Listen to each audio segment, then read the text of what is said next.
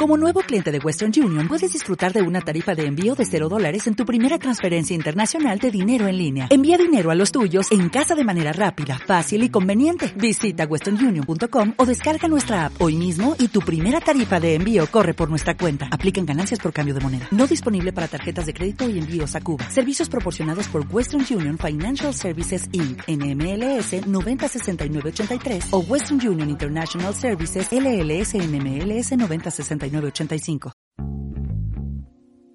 Bienvenidos a Wind Podcast. Una guía de supervivencia a la cultura pop. Tendencias, sociedad, marketing. Medios, emprendedores, historias y entretenimiento. Con Armando Ruiz.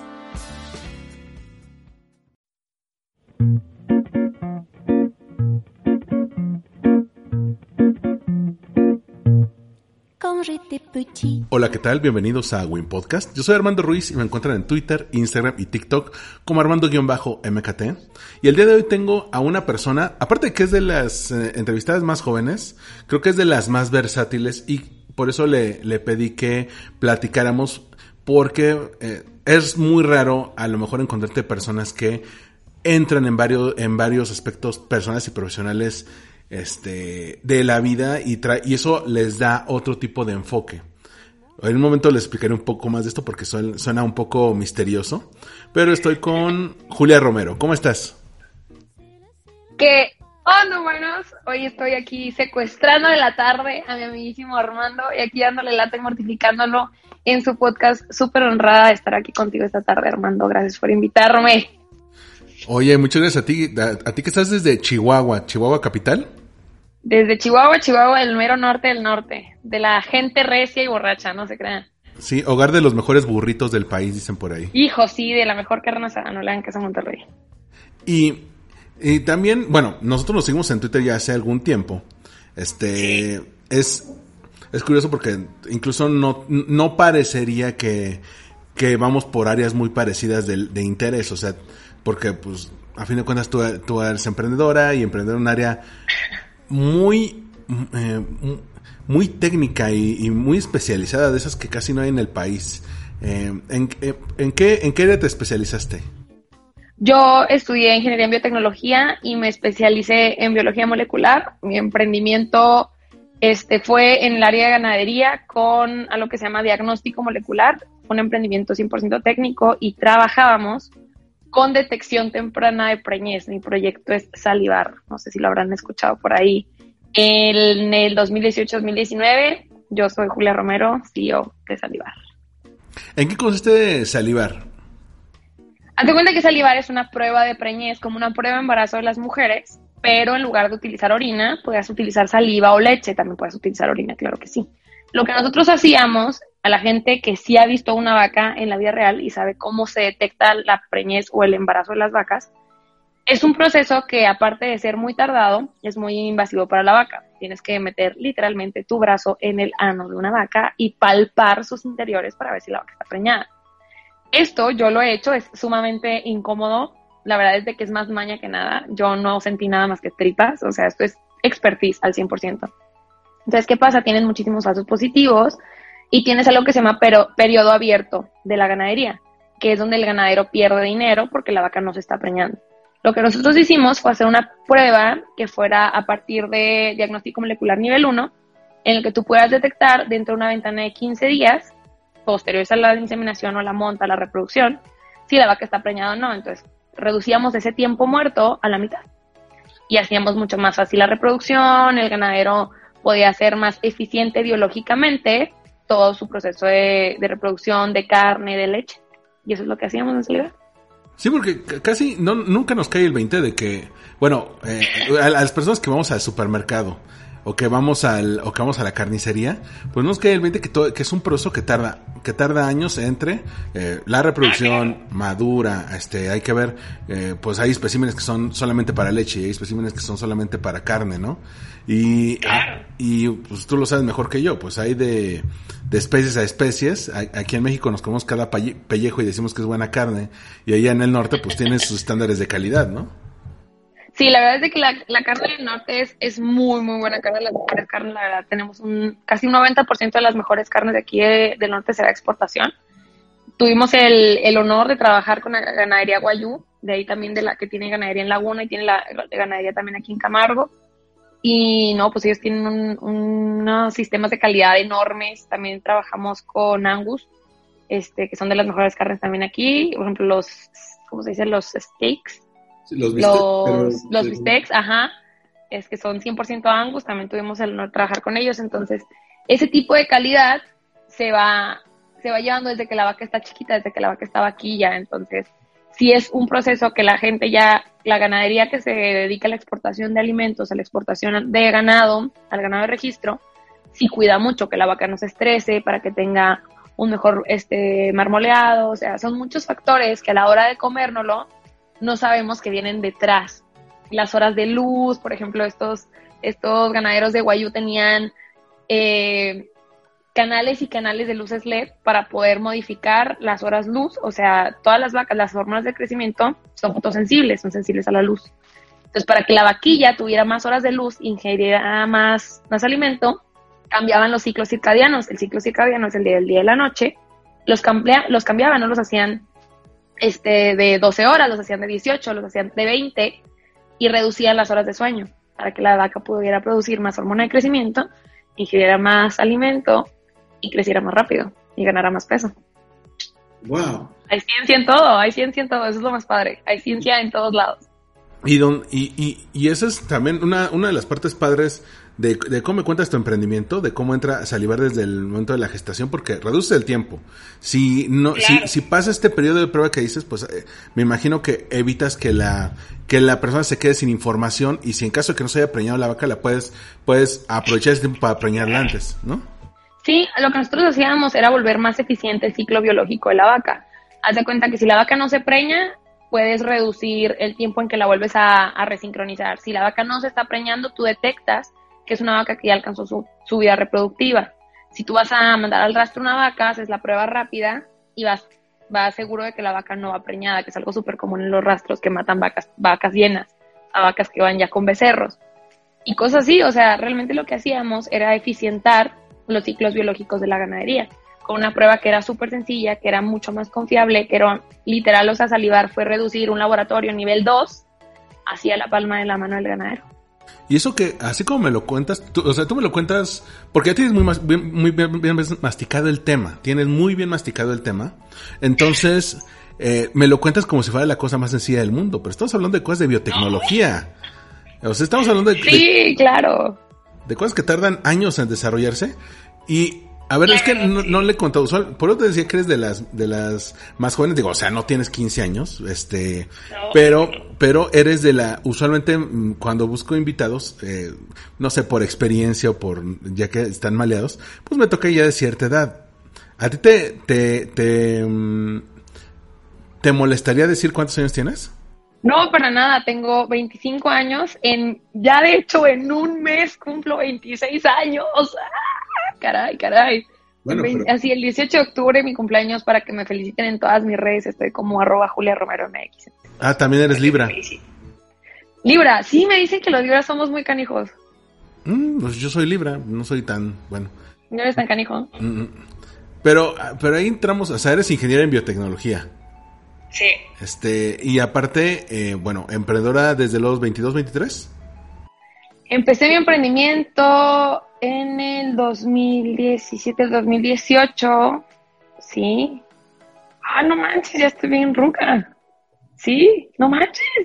Pero bien es que... chava. 22, bueno, casi cumpliendo 23. Exactamente, eh, y, y, por eso me llama, me llama la atención, porque de por sí, eh, eh, tú, tú, desde la carrera, ¿cuántas personas ves que, eh, eh, perdón, ¿cuánto, ¿cuánto, es mujeres versus hombres en cuanto a las personas que se, se, interesan en esta área del conocimiento? Pues mira, la carrera de biotecnología es una carrera que está realmente bien, bien diversa, ¿eh? O sea, yo tuve la oportunidad de estar en dos, dos campus, en, yo soy Exatec, saludos, campus Chihuahua y campus CM, este, obviamente me fui a DF porque pues yo soy de provincia y quería vivir esa experiencia. Y no, cállate, yo me enamoré, tiene unos laboratorios preciosos. Un súper, súper, súper saludo a toda la gente de CCM, a mi director de carrera y a todos mis compañeros de CCM, de verdad, o sea, un campus precioso, una inversión en biotecnología que no, o sea, de verdad yo me fui enamoradísima de ese campus, me hubiera encantado poder terminar mi carrera en SSM. No, no se me dio la oportunidad porque pues, me tocó vivir el temblor del 2017, pero eh, es una carrera bien, bien diversa. Hay muchísimas chavas con muchísimo talento y hay muchísimos chavos con muchísimo talento. O sea, no es una carrera, a pesar de ser una carrera de ciencias frías, bueno, de ciencias duras, eh, que ves, por ejemplo, en ingeniería, mi hermana está en ingeniería industrial y me dice, ves, mucha, ves muchos hombres. En ingeniería eléctrica ves muchos hombres, ingeniería mecatrónica ves muchos hombres. ¿No? O sea, en biotecnología es algo bien, bien padre porque ves mucha, mucha diversidad. O sea, tuve la, la yo creo que la, la virtud de trabajar con compañeras transgénero, que me encantó vivir esa experiencia, me encantó vivir con muchísimos compañeros dentro de la comunidad, o sea, hombres, mujeres increíbles. Entonces, eso es algo bien, bien padre, como que es una carrera que apoya muchísimo, como es una carrera realmente muy diversa, la biotecnología es una de las carreras disruptivas con más diversidad que existen ahorita. Entonces, como que yo siento que invita mucho a la gente con diversidad y eso es algo que me, a mí me enamoró de la carrera. O sea, es una carrera tan diversa que invita a la, diversidad, a la diversidad. Eso es algo fregón. Es lo que se decía, a lo mejor a ti te tocó en la carrera en algún momento que esta frase de nos están preparando para, para empleos que aún no existen, ¿no? Para disciplinas que aún no existen. Uh, sí. Siempre te dicen eso en biotecnología. Estás trabajando para resolver problemas que no existen y, y obtener trabajos que no se han desarrollado. Eso es, eso es cajón de biotecnología. la verdad en tu caso el emprendimiento es así, tal cual. Tú emprendiste en algo que nunca se había planteado la gente. O sea, por ejemplo, vamos a, cruz, a cruzar dos, dos, dos espacios que existían. Las pruebas de embarazo para seres, para seres humanos y la ganadería. Estas cosas existen, bueno, la ganadería es de hace miles de años. En México, México como líder ganadero ya tiene varias décadas. Y las pruebas de embarazo tienen también algunas décadas. Y, y nunca a nadie se le, eh, se le ocurrió, oye, podemos hacer una una, una forma de detectar que una vaca está, está embarazada para, para, por ejemplo, no sacrificarla si tiene todavía un becerro, porque ahí estamos perdiendo ganancia, ¿no?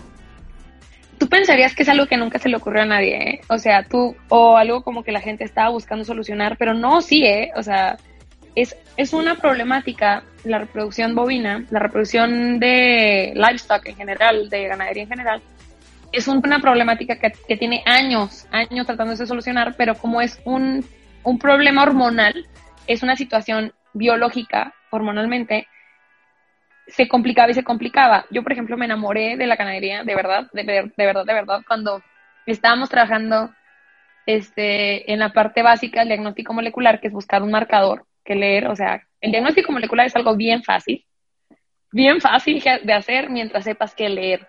Entonces, el diagnóstico molecular es cuando tú lees moléculas de tu cuerpo y en base a eso puedes detectar enfermedades o situaciones biológicas como son el embarazo.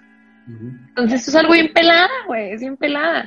El problema es que tienes que hacerlo con una molécula que sea perfecta para lo que vas a leer. Ahí está el pedo. Entonces, yo me enamoré de la ganadería cuando empecé a, a ver los mapas hormonales, a ver todas las rutas metabólicas y decía, ¿cómo crees? O sea, si tú piensas que el sistema hormonal de una mujer es complicado, agárrate porque las vacas nos dejan idiotas.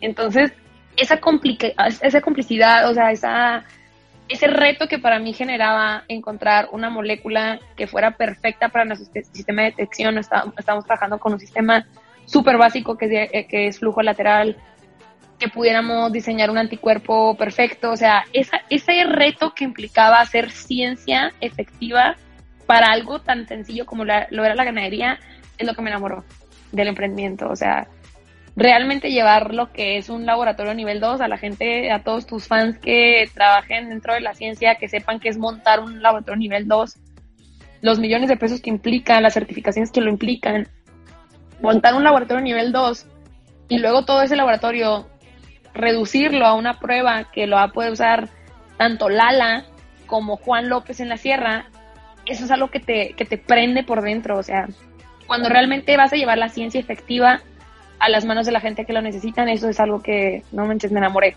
me enamoré. O sea, entonces, yo creo que ahí nace como que mi pasión irreverente por el emprendimiento, porque jamás en la vida pensé como de que, oh sí, niña tech, voy a ser emprendedora, jamás, ¿no? Bueno, y aparte, el, eh, no solamente eres emprendedora, eres una emprendedora reconocida. O sea... Dicen, dicen, dicen. Dicen, bueno, en las redes de, del TEC de Monterrey que el año pasado, sí fue el año pasado, ¿no? Que recibiste el premio Mujer sí. Sí, no, un honorazo. primera chihuahuense sí es mi único premio. Antes que así tengo varios premios, no por presumir, pero creo que el premio que más, más peso personalmente causó en mí, el más, más impacto, fue el premio Mujer Tech. Porque una vez, primero que nada, lo había perdido en el 2018. O sea, me postulé y perdí, súper perdí. O sea, me postulé y me postularon. Me postularon de gobierno del estado, de aquí en Chihuahua. Turbo pierdo y me postulo yo sola en el 2019, un día así de que horas antes, no, minutos antes de que cerrara la, la convocatoria, y gano, y fue un, fue como una validación a mi crecimiento y a mi trabajo, y fue justo antes de que yo me enfermara y pasara todo esto lo del tumor y que tronara la empresa, entonces fue como, fue como un cierre muy perfecto a lo que fue mi inicio como emprendedora, no quiero decir como que un final a mi etapa de emprendedora porque de verdad deseo volver a emprender en el futuro ya por mis propios medios, pero a mi etapa de como de nova, a mi novateada de emprendedora yo creo que fue un cierre muy bonito, muy poético. Entonces sí, fui la primera chihuahuense en la historia del TEC de Monterrey en llevarse Mujer Tech en emprendimiento. y luego me, me premiaron con unos mujerones, o sea, me sentía yo así como un pavo real, pero chiquito, ¿sabes? No, y aparte estabas a la altura. Yo me, yo me acuerdo de las fotos que subías, pues así de, pues, pues eh, ahora sí que, que yo, yo lo veía como externo y decía, pues se ve como, como entre sus pares. O sea, tú puedes decir, pues son los titanes, pero tú, pero tú también pues has logrado cosas. Gracias. Sí se siente bien bonito, ¿eh? Oye, ¿qué otros, ¿y qué otros premios te ha tocado recibir? Es, es, es, el, es, el, momento de dejar el ego, el ego afuera del podcast. Vamos a echar la presumida, no te creas. Premios, premios, premios, premios. Tengo, tengo varios premios, ¿eh? Gracias, gracias a Dios y gracias a la gente que, que pensó que era digna de premiarme. Tengo un premio estatal en ciencia y tecnología que me dio Lichiju de aquí de Chihuahua. Ese sí se, sintió bien bonito porque fue el primer premio que gané como emprendedora. Ahí lo tengo, ahí los tengo en una, una pizarrita así chiquita, uno que está lleno de scrunchies.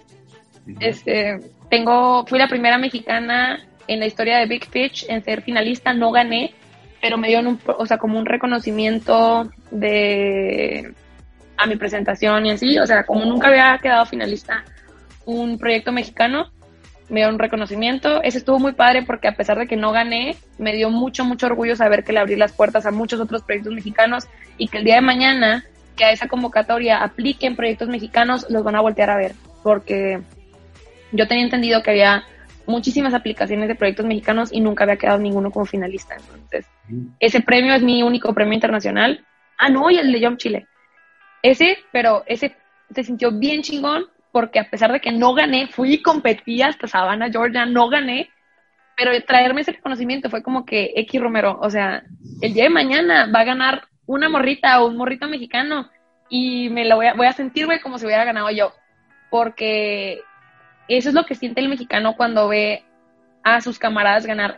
Personalmente yo eso es lo que he sentido, o sea, cuando yo vi que morritas que me tocó darles un consejo, que me tocó juecearlas o mentorearlas, ganaron premios, te está yo como mamá, mamá gallina, o sea, me sentía endiosada, entonces espero en Dios el día de mañana un mexicano, una mexicana se lleve ese premio de Big Pitch, se lo traiga acá a México y ese día voy a estar yo bien, bien orgullosa porque sé que, sé que que partimos, o sea, fuimos un parte de aguas para, para que una convocatoria tan pesada como Big Pitch pues pudiera voltear los ojos a México y ver que también aquí se hace ciencia pesada. En el 2019, gracias a, a Dios y a nuestro trabajo y al trabajo de toda la gente del CIATEC de Guadalajara, fuimos destacados como uno de los mejores 100 proyectos de Latinoamérica por Jump Chile. No quedamos en la última, no nos fuimos a Chile, como que ahí estuvo medio como medio rarito el, la última ronda porque quedaron puros proyectos chilenos, como que fue algo político, fue cuando Chile estaba muy fuerte en cuanto a las manifestaciones. Sí, cuando estaba todo eso del, del, metro y todo.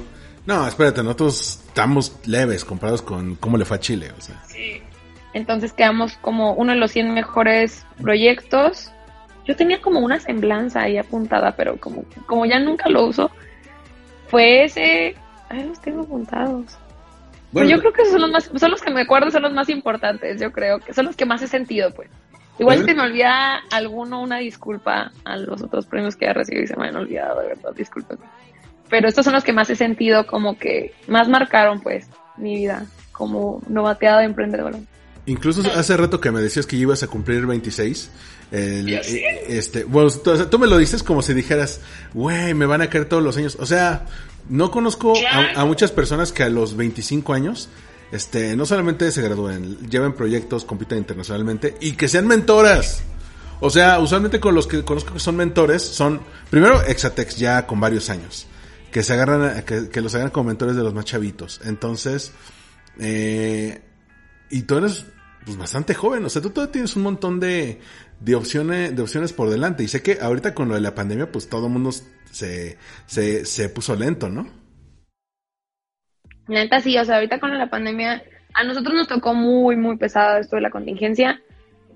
Retiraron nuestro capital, o sea, Salivar termina de elaborar cuando en febrero, al inicio de la contingencia, porque fuimos una de las ocho empresas a las que retiraron capital, por, o sea, al 100% nos retiraron el capital. Tuvimos que parar desgraciadamente operaciones, tuvimos varios problemas ahí en el equipo, problemas legales, etc. Entonces yo creo que fue algo, es lo que te decía de lo del premio Mujer Tech, fue algo como muy poético, fue algo como suéltalo ya o te va a matar. Fue cuando me detectaron lo del tumor, yo estaba súper, súper enferma.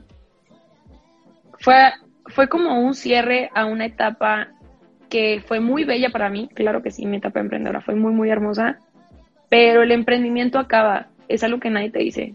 Y es algo que les digo desde el fondo de mi corazón a todos los emprendedores, a toda la gente que está empezando, que está pensando en emprender, agárrense porque el emprendimiento acaba, acaba. No es que no valga la pena, claro que lo vale, pero emprender, emprender es invertir y nadie te dice que, la inversión más cara no es, no es el dinero, es tu salud, es tu tiempo. Es tu tiempo. O sea, yo, yo dejé, yo, yo me convertí en lo que Salivar necesitaba de mí. Y yo creo que por eso Salivar fue lo que fue, el tiempo que fue.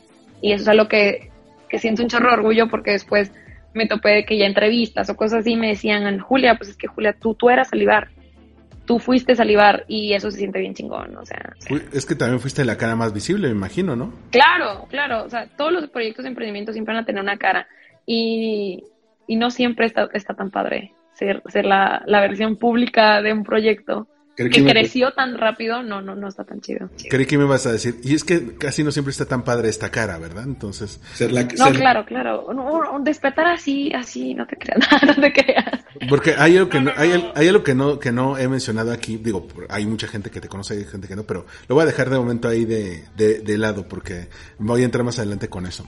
Oye, no, este, no, no, no, no había sabido, bueno, de, de parte de, de tu tumor, ¿cómo, cómo seguiste eso? Pues bien, este, estuve con cuatro rondas de tratamiento. Estuve este, con un tratamiento que es, segunda que lo que hace es que frena el crecimiento celular. Gracias a Dios, mi, mi no es un tumor, es un adenoma. Está, pues sí, es una tumoración, pues. Está encapsulado en mi glándula salival, gracias a Dios fue por eso y no se desarrolló en cáncer. Este, ya estoy muy bien.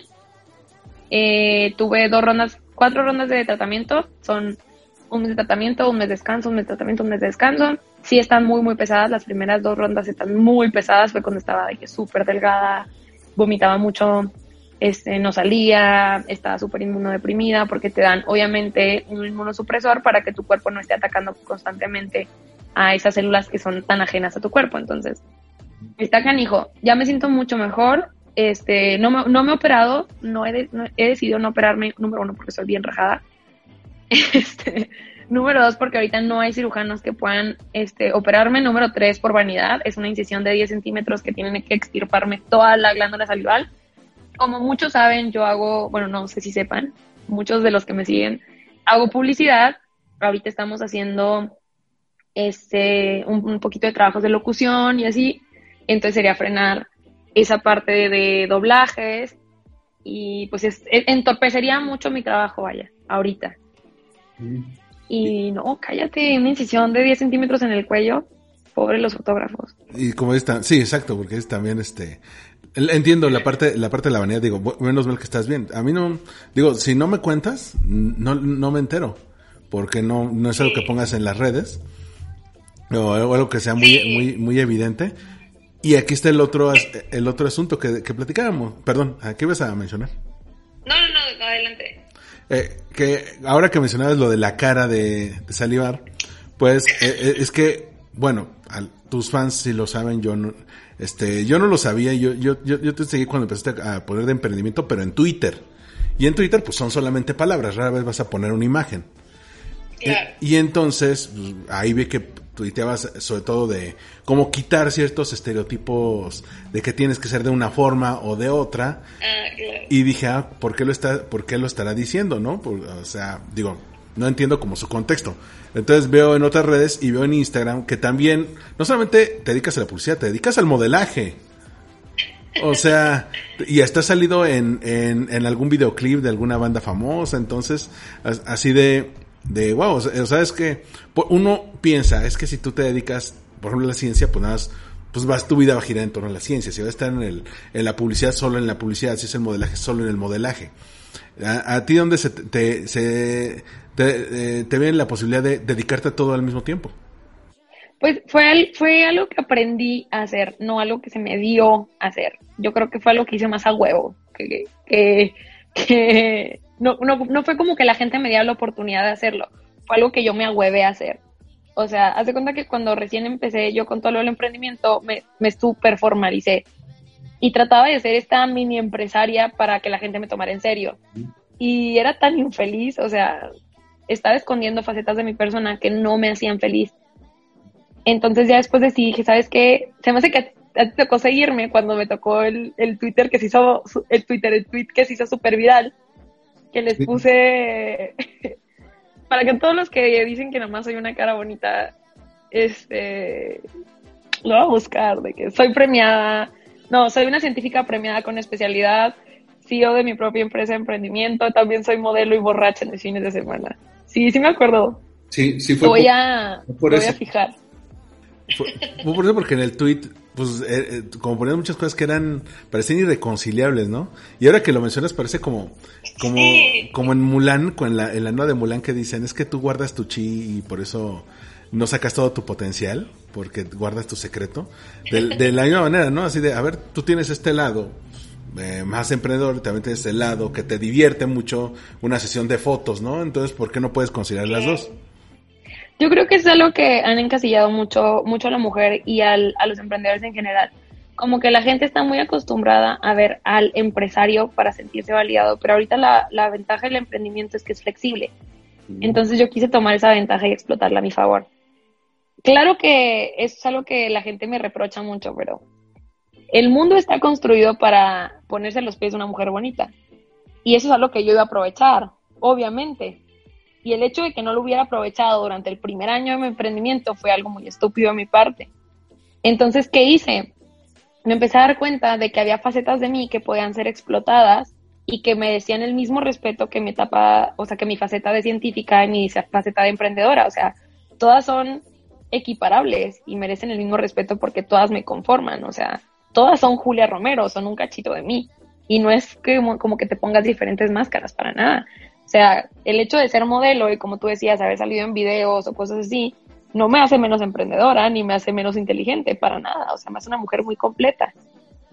Entonces yo creo que eso fue algo que, que descubrirlo, obviamente me costó trabajo, pero una vez que lo vi reflejado y que vi que era algo que la gente necesitaba ver, que las morritas necesitaban ver, que los chavitos necesitaban ver, dije, ah, caray, pues vamos a darle por ahí.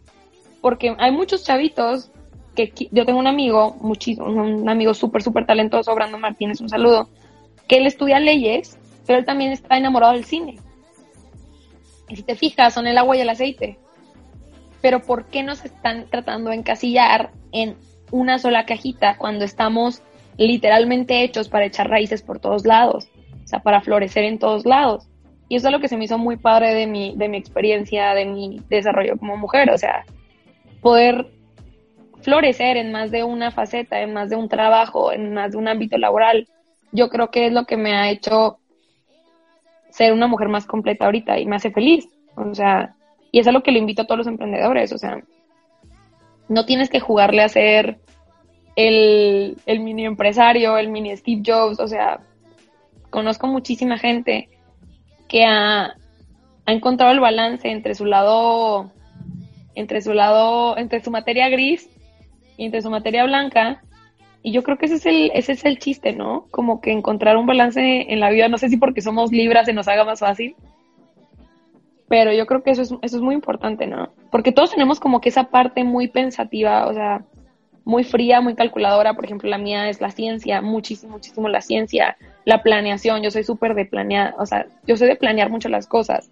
De soy súper calculadora, o sea, soy de backup plan sobre black backup plan. O sea, yo te construyo, mi empresa estaba blindada desde el momento que yo dije que me iba a constituir, o sea, estaba preparada para todo tipo de golpes.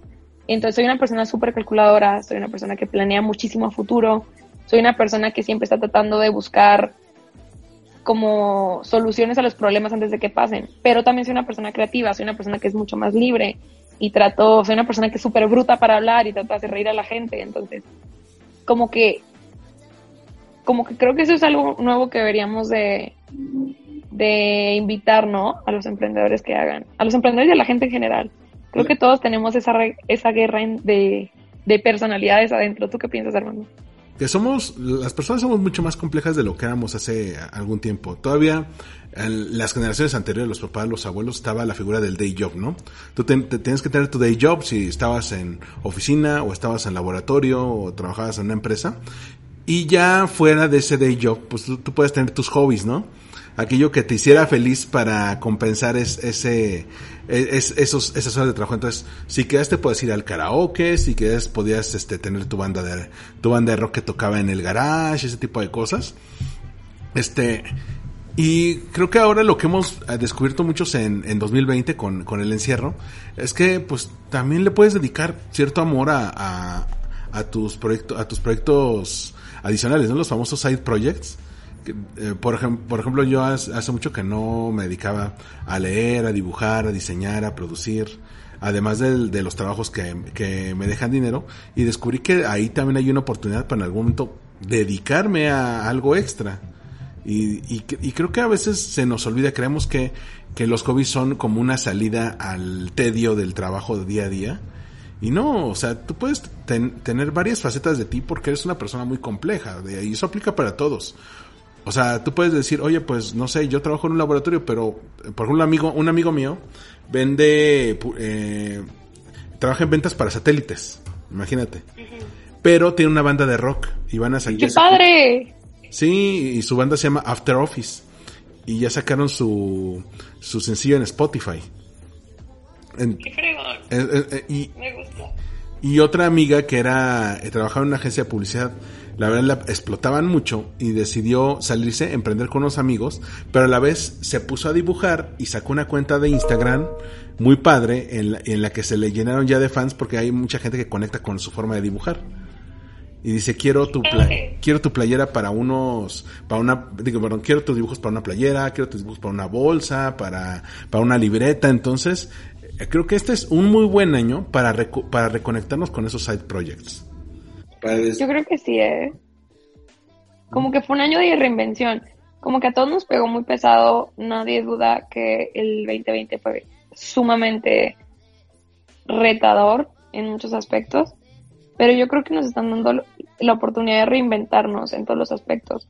Obviamente, personalmente yo lo digo desde mi experiencia, ha sido como un proceso de reinvención muy largo, mucho más largo a los que estamos normalmente acostumbrados, como que estamos acostumbrados a reinventarnos en chinga, no se te hace como de que tienes un fin de semana y órale, a lo que sigue. Y ahorita realmente nos dimos el tiempo de reconocer, de buscar entre esos recovecos que había en nuestra personalidad y que servía y que no servía.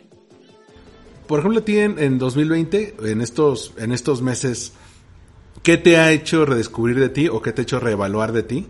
Que dices, ah, caray, esto no me había dado el tiempo en los años anteriores de planteármelo? Ah, las relaciones personales. Bien, machín. Yo me dediqué, pues sí, o sea, es que es cuenta que yo me dediqué dos años. Mi amor, el amor de mi vida era salivar en ese momento. O sea, yo me, yo me dediqué dos años enteramente a construir salivar porque ese era mi bebé y porque si no le pone atención se me moría. Entonces yo te digo, dejé, dejé novios, dejé relaciones, dejé mi vida personal, dejé todo. Entonces ahorita como que me pasó la factura de ver que no supe manejar al 100% la vida personal y la vida empresarial, porque obviamente nadie te dice cómo balancearla. Y emprender es algo tan, tan, tan pesado, porque a mí no me gusta eso de que, oh, sí, emprende, está bien pelada. Claro que no, emprender es una chinga, es una chinga todos los días y vas a querer rajarte todos los días. Pero emprender es literal 80% aferrarse y 20% suerte. O sea, la gente que llega, como este compañero que estábamos hablando ahorita del emprendimiento de mujeres, qué mamada. La gente que te dice que emprender es bien fácil y que emprender es bien inspirador es porque jamás en su puta vida ha emprendido. Y quien diga lo contrario, ya están mis redes sociales y nos damos de chingazos cuando quiera. Pero la verdad es que emprender es una chinga. De verdad, o sea, quien te diga que emprender está bien padre es porque no ha hecho nada. Emprender es una putiza. Y una disculpa por todas las groserías. Eh, ahí nada más para poner en contexto, ahora que mencionamos este cuate, es que antes de grabar, me, contaba Julia de, un tipo que sacó un curso de emprendimiento para mujeres. Hijo, no. Sí, o sea, es un youtuber muy famoso. Que este dude saca un, un curso carísimo de París que es emprendimiento para mujeres. Yo como emprendedora, me puedo decir, güey, creo que tengo las suficientes credenciales para llamarme una muy buena emprendedora a escala nacional. Y digo, ah, cabrón, ¿cómo que emprendimiento para mujeres?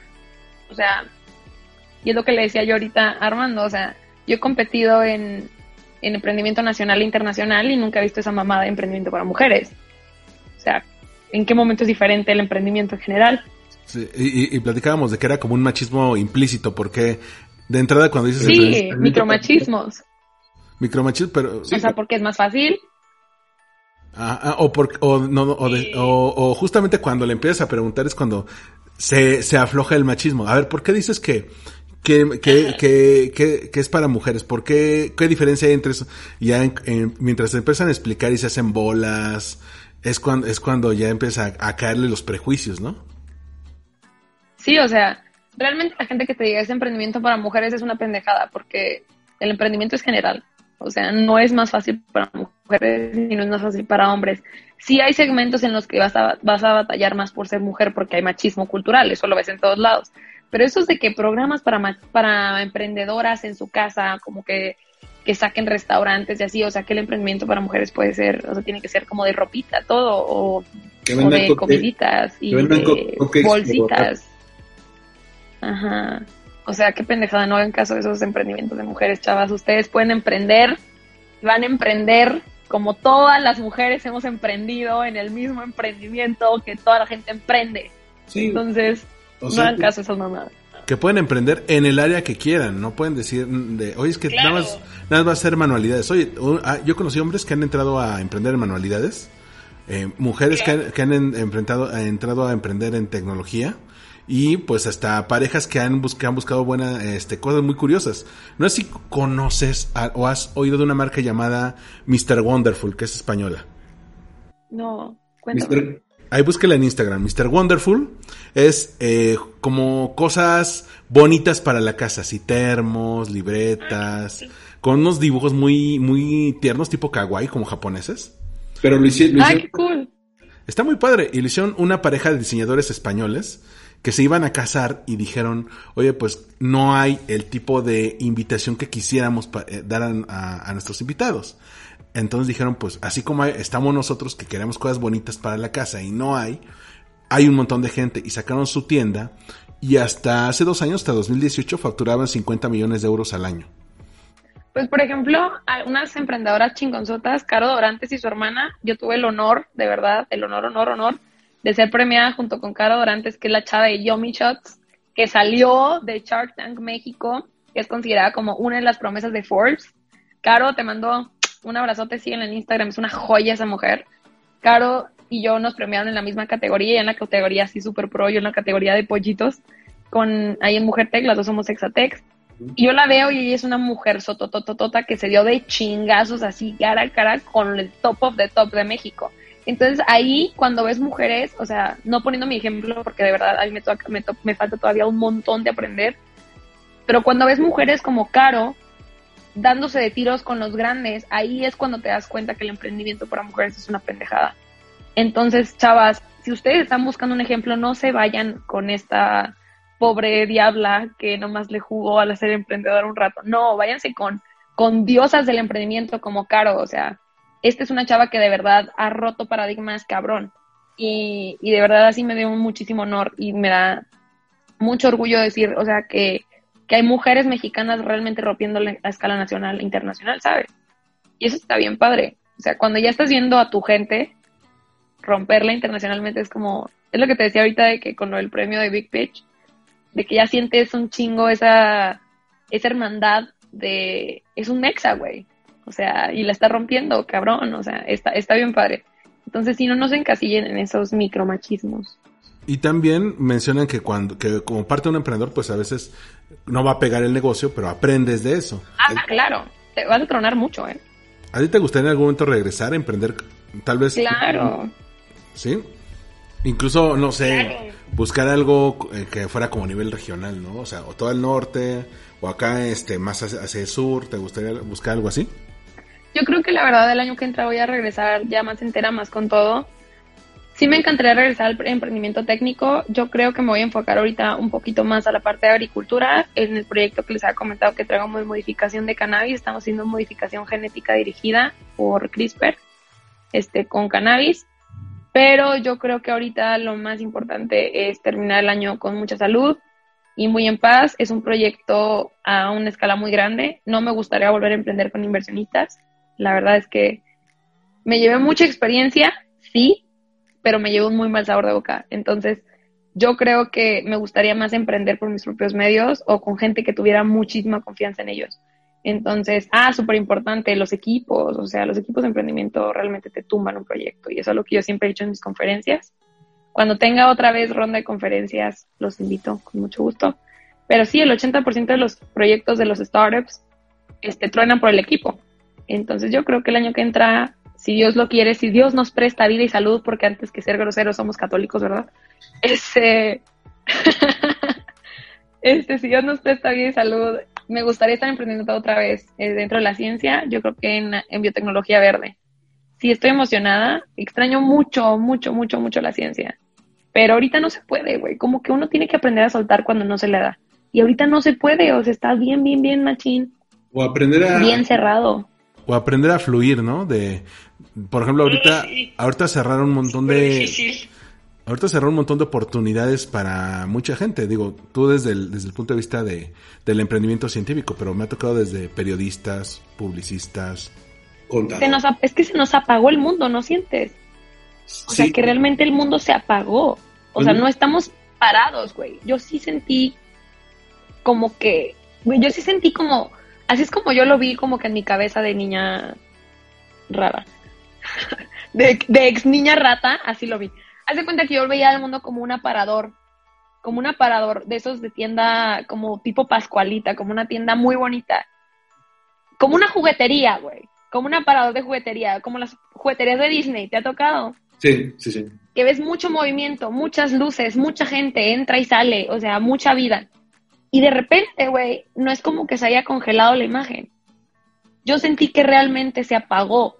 O sea, se cerró la tienda, se apagó el foco. O sea, eso es algo que yo sentí ahorita con la gente, que es lo que platicábamos ahorita antes de empezar a grabar.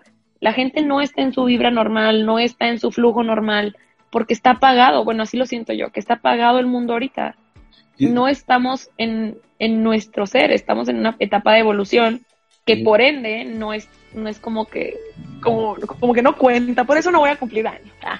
Por- a- a- ahí, ahí- ahí platicábamos de esto de que la gente no fluía, pero hablábamos más como de, de, cu- de salir con personas, ¿no? De que hay personas que, que a lo mejor tú conoces bien y de repente ya no fluyen, que dicen ahorita no estoy en el mood, no estoy en el mood de conocer gente, no estoy en el mood de salir. Sí, Pero, ah, pero es que yo siento como que sí. No, no, adelante.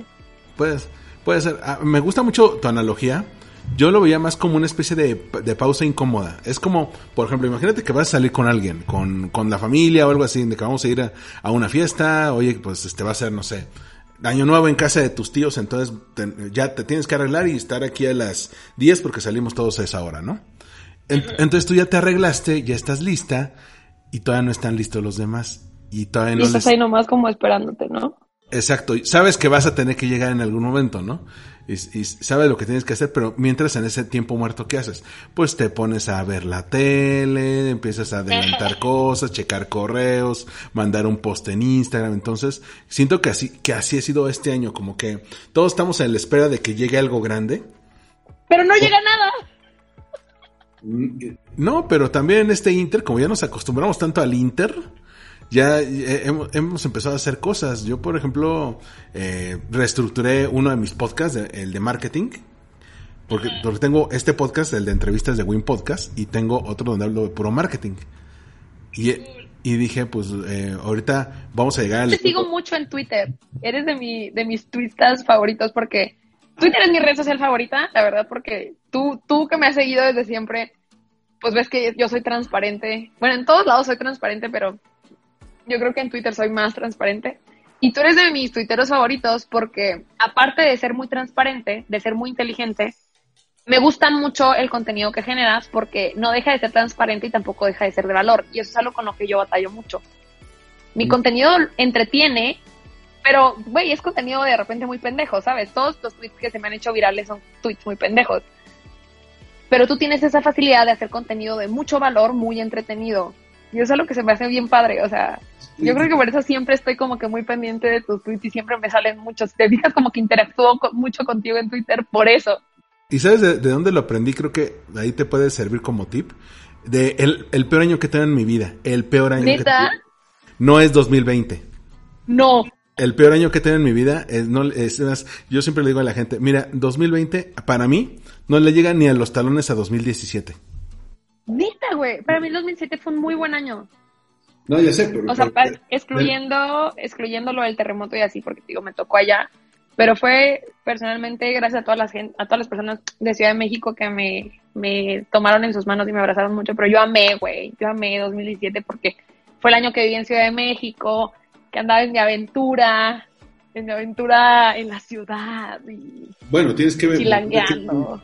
Tienes que volver aquí en 2021, ya remodelaron el TEC, ya están los nuevos edificios. Ya sé, güey, ya muero por ir a ver los, nuevos, los nuevos edificios, el nuevo laboratorio. Me dijeron que agregaron una la nueva biotecnología.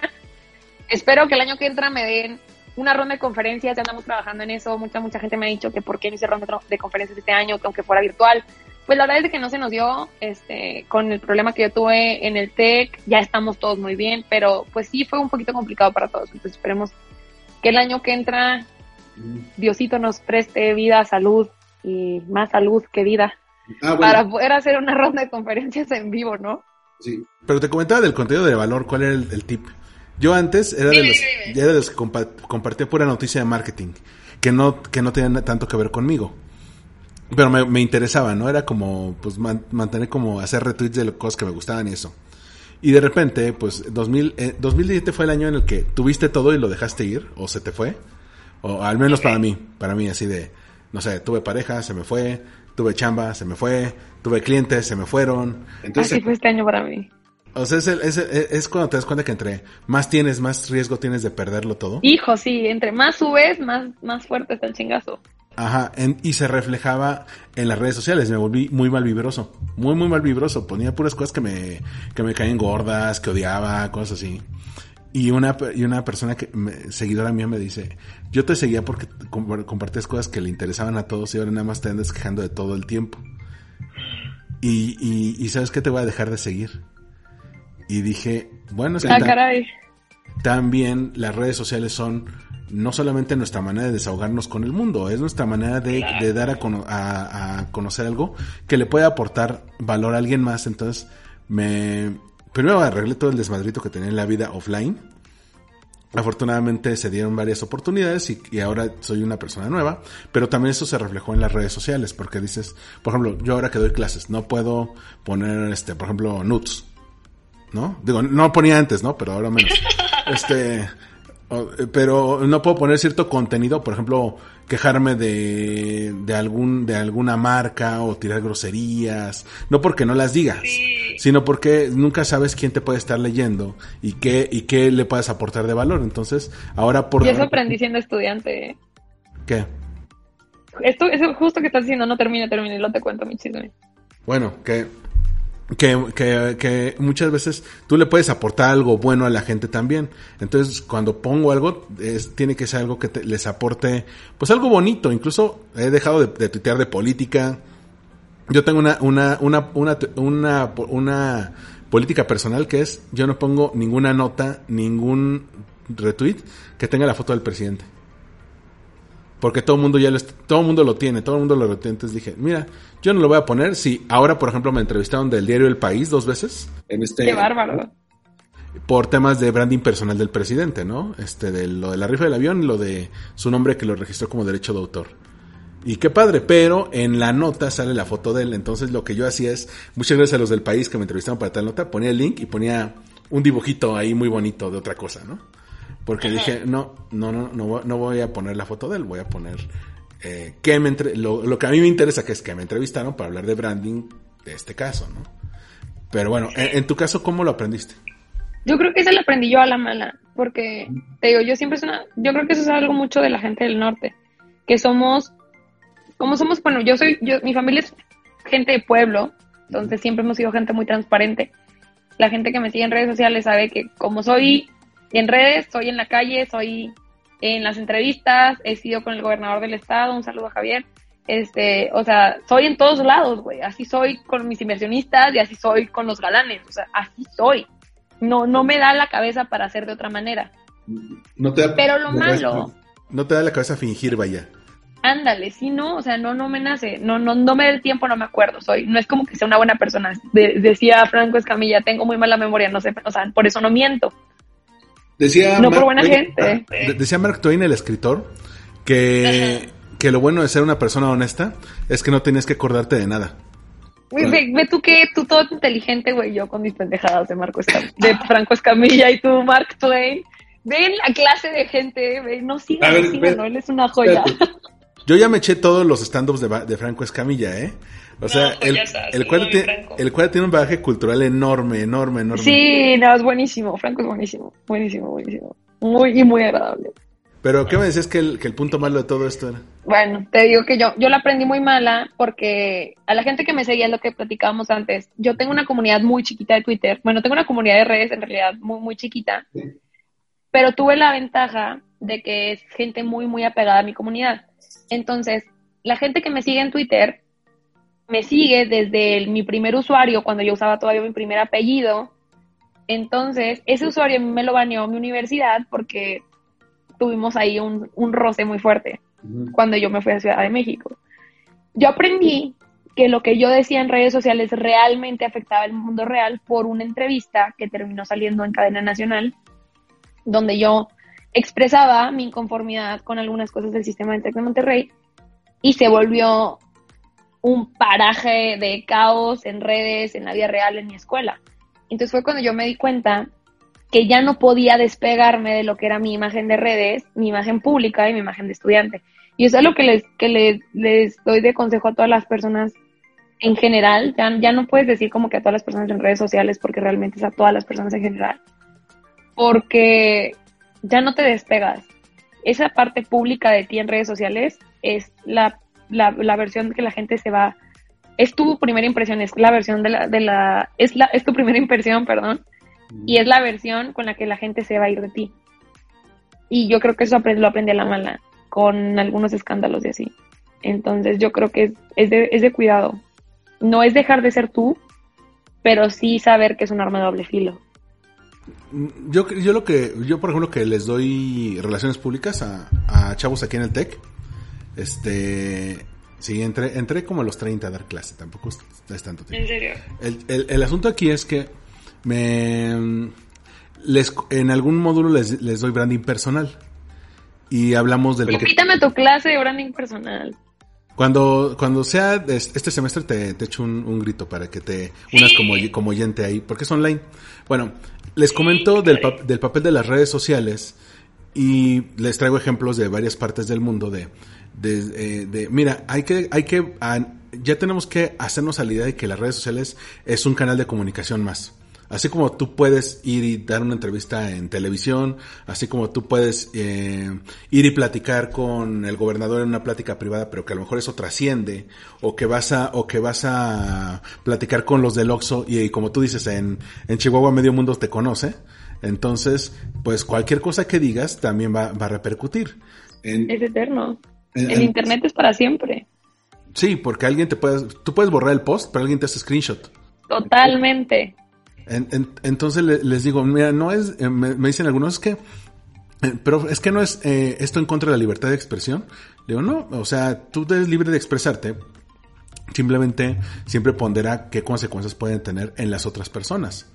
Si, si yo, por ejemplo, hago un tweet burlándome de que una persona es gorda o algo así, a lo mejor estoy afectando sus sentimientos, pero también estoy afectando los sentimientos de personas que están en la misma situación que ella.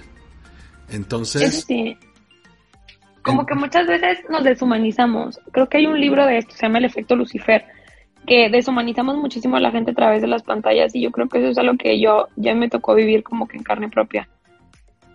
Cuando decides poner tu vida tan al público, tan abiertamente a la gente, yo que ahorita le estoy pegando a la blogueada, y que pues comparto gran parte de mi día. Creo que hay cosas que decías mantener en privado. Para cerrar una última pregunta, ¿qué es lo que a ti te gustaría a futuro? Ya con, con, con todo esto, viendo que todavía eres una persona muy joven, ¿qué te gustaría eh, buscar en un futuro para ti? Yo creo que personalmente me gustaría tener una familia. Yo creo que ahorita, ya cuando, cuando, cuando pones tu, tu salud en juego, cuando la vida te demuestra que realmente no estás tan cerca de ser Superman, cuando la vida te da ese jalón de orejas y te das cuenta que realmente no estás tan cerca de ser Superman y, pones tu salud, realmente pones tu salud en riesgo, cambian muchísimo tus prioridades. Yo me di cuenta que estaba tratando de trascender tal vez antes de mi tiempo. Y es lo que tú comentabas de estar, yo, gracias a Dios, tantas experiencias dentro del emprendimiento y de la ciencia. Claro que agradezco muchísimo la experiencia que me dieron y la oportunidad de ser Julia emprendedora por dos años. Pero yo creo que el 2020 a mí me llegó a, decirme que estaba forzándola bien cabrón. Entonces yo creo que ahorita sí me gustaría como que cultivar un poquito más mi lado personal, crecer como persona, encontrar un buen hombre, hacerme de un chamaquito. Ya sé que está bien norteña mi visión, pero cuando realmente te das cuenta que puedes perder eso, eso a mí me pegó bien cerquita, bien, bien cerquita. Cuando, cuando pensé que iba a tener cáncer, el hecho de que podía no tener hijos, o sea, que mi vida se podía acabar, güey, fue como, ah, caray, Romero. O sea, ¿qué hiciste? Cuando realmente me di cuenta que, que, güey, que mi vida sí se podía acabar así, me di cuenta que tenía mis prioridades puestas en, en lugares donde no eran tan importantes. Claro que me encantaría regresar a la ciencia, voy a hacerlo. Quiero por una clínica de terapias celulares, quiero emprender en biotecnología verde, trabajar con cannabinoides. Me gustaría muchísimo, muchísimo volver a trabajar con ajolotes en, en cultivo de tejidos, recuperación celular. La verdad es que hay muchas cosas que quiero hacer. Quiero volver al emprendimiento, claro que quiero volver al día que el emprendimiento es muy padre es porque no he emprendido en su vida el emprendimiento es sumamente desgastante. Y tú lo has de saber, güey, llevar un podcast, crear contenido, estar al pendiente de las tendencias, es algo que te consume. O sea, ser Armando emprendedor 100% del día es una putiza, porque ser Julia emprendedora 100% del día fue para mí una putiza. O sea, imagínate dos años, 24/7, ser Barbie emprendedora. Y ese sería un apodo que me chocaba en las, en las competencias y me chocaba en las entrevistas, me chocaba, lo odiaba. ¿Quién te puso así? Una vez en, mi primera competencia de emprendimiento, pues yo no, no soy rubia natural, obviamente, como pueden ver. Te voy a dar una foto bonita para que pongas esa foto, no como ando ahorita en pijamas. Y me ponen de que, güey, es que eres como una Barbie. Eres Barbie ciencia, Barbie emprendimiento. Porque soy, pues como te digo, siempre he sido, le he dado al modelaje, le he dado a la artisteada entonces siempre andaba muy arreglada de tacón, o sea, de que blazer o bata, pero pues muy arreglada, maquillada y así. Entonces me decían, güey, no es normalmente lo que ves en una científica, no es lo que ves en una persona emprendedora, porque pues anda siempre en la talacha. Entonces me decían, ay, viene Barbie Ciencia, viene Barbie Emprendimiento. Entonces como que así se quedó, Barbie Emprendedora. Y claro que te la crees un rato, te la crees. Para la farándula. Mis fellow entrepreneurs, denle tranqui, güey. No se va a acabar el emprendimiento. O sea, la gente que te dice chingale, chingale, chingale, chingale, chingale, es porque realmente no sabe lo que conlleva levantar un proyecto de emprendimiento. Claro que sí, chingale, chingale un chingo, o sea, trabaja todos los días, pero date tus tiempos de descanso. Date tus tiempos de descanso, date tus tiempos para ti, dale tus tiempos a tu familia. Porque si no, te va a pasar la Julia Romero y en dos años vas a tronar y tu cuerpo te va a decir, ¿sabes qué? O sea, ¿qué quieras jugar a ser Barbie emprendedora? Pero pues a saber con qué la haces porque yo ya me cansé. Y eso es lo que yo sentí que mi cuerpo me dijo. O sea, qué chido, güey, que le juegues a Barbie emprendedora, pero pues a ver cómo le haces, porque yo hasta aquí me quedo. Entonces es algo que yo sí les digo a todos los emprendedores. Sí es mucho trabajo y qué bueno que tengan tanta pasión en ellos, pero también cuídense ustedes. Así como cuidan sus proyectos, es importante cuidar nuestra salud mental y nuestra salud física. Yo creo que es algo que ningún emprendedor te dice. Mm, casi no, casi, rara vez, rara vez me, toca. Y bueno, e, esta es una muy buena lección. Creo que 2020 nos ayuda a no clavarnos tanto con eh, antes que podían ser unos trabajólicos incurables. Ahora creo que no, por ejemplo, tú que te redescubres, ¿no? Como, eh, como, parte de una familia, que dices, oye, pues quiero también en este lado para mí, que te reencuentres con amigos, que empieces a ver a gente. Entonces, es, es, es una muy buena, muy, muy buena etapa para redescubrir ese, ese aspecto. Y bueno, Julia, te agradezco mucho, gracias por, por darme tu tiempo. Sé que ahí en Chihuahua, pues, ha estado medio, medio, medio acelerado todo el asunto. Acá también un poquito. Pero aquellos que te quieran seguir en redes sociales, ¿cómo te pueden encontrar? Estoy en todas mis redes sociales como arroba Julia Romero MX. Ya estamos peleando el arroba de Julia Romero, pero ahorita estamos como Julia Romero MX. Me encuentras en Instagram, en Twitter, en TikTok, en todos lados, en Facebook. Ya estamos trabajando con la plataforma en línea. Me estuvieron pidiendo muchísimo de que un blog y hacer, por ejemplo, los classes shops y cosas así. Estamos trabajando en la página web, que va a ser juliaromero.com. Estoy en todas, todas las redes sociales como Julia Romero MX. Ya saben que contesto todos, todos, todos los mensajes. A veces duro mucho, pero siempre, siempre contesto. Y pues nada, muchísimas gracias Armando por tenerme aquí en tu programa. La verdad es que me la pasé súper padre echando la platicada. Gracias por todos tus consejos, por todas las chismas. La verdad es que estuvo bien, bien divertido. Me hiciste totalmente la tarde y espero que a todas las personas que nos estén escuchando ahorita también les haya hecho la tarde este podcast porque creo que nos divertimos muchísimo, muchísimo haciéndolo. Sigan por favor a Julia Romero. Yo les recomiendo en Twitter pueden conocer más de sus ideas, en Instagram pueden conocer más de sus locuras, en TikTok pueden conocer un poco más de su lado emprendedor. Este, cada red social le, está dando algo diferente, entonces es algo que también me llama, me llama mucho la atención y creo que me puede servir para inspirarme en otros proyectos. Y bueno, a mí me encuentran en Twitter, Instagram y TikTok como Armando-MKT. Y nos escuchamos en el próximo Win Podcast. Bye. Bye bye.